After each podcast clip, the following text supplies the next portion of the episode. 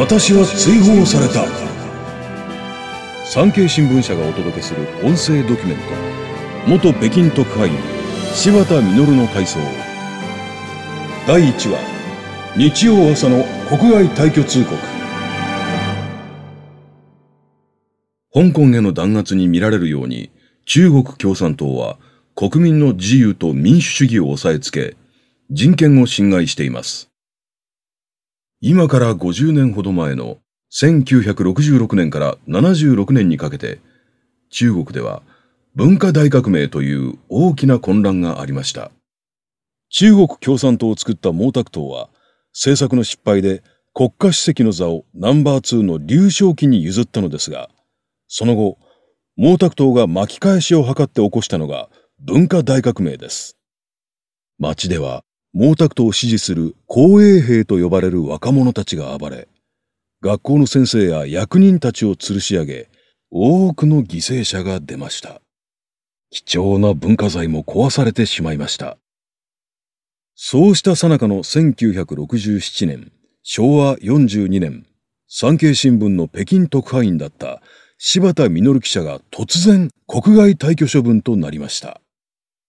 柴田記者は文化大革命を丹念に取材していたため、中国当局には都合が悪かったのです。柴田記者は平成4年に亡くなりましたが、帰国後に出した著書、報道されなかった北京、私は追放された、などを再構成して、回想記をお届けします。案内役は私、ナレーターの木村京也です。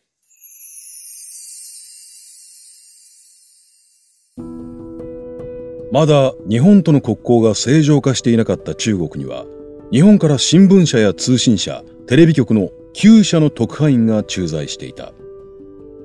1967年9月10日の日曜日の朝、私たちは中国外務省から突然呼び出された。産経新聞の私と毎日新聞、西日本新聞の3人に国外退去が告げられた。担当者の女性が淡々と読み上げた追放理由は次のようなものであった。友情を求める中日両国人民の願いに背き、懸命に佐藤政府の梅雨払いをし、佐藤の反共産主義、反中国、反人民の罪悪行為に積極的に協力している。佐藤とは当時の総理大臣佐藤栄作のことだ。担当者はさらにこう述べた。漫画やニュースを載せて文化大革命を中傷し、反中国の行動に出た。甚だしきに至っては、矛先を全世界人民の指導者、心の中の赤い太陽、最も敬愛する赤い太陽、毛沢東主席に向けている。私は驚いて呆然とした。そんなバカな話があるか。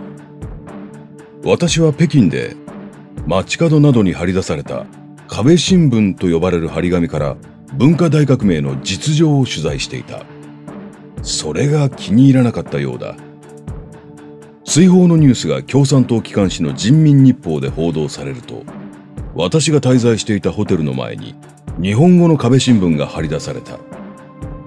反中国的な記者はすぐに出て行けと書いてあった。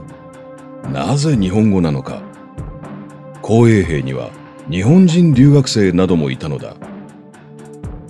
北京に駐在していた日本の商社員たちも商売のために毛沢東を褒めたたえていた。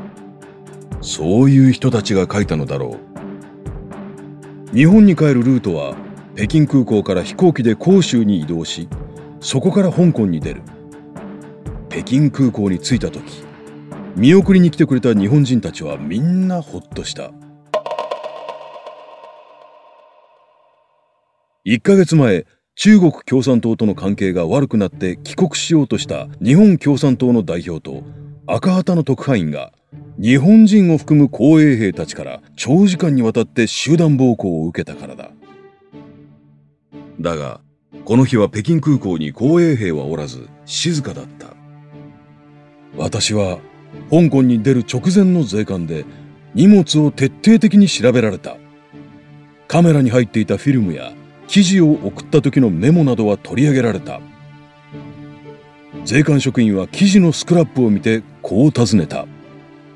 この記事は何を見て書いたのか私はこう答えた。壁新聞を見て書いた。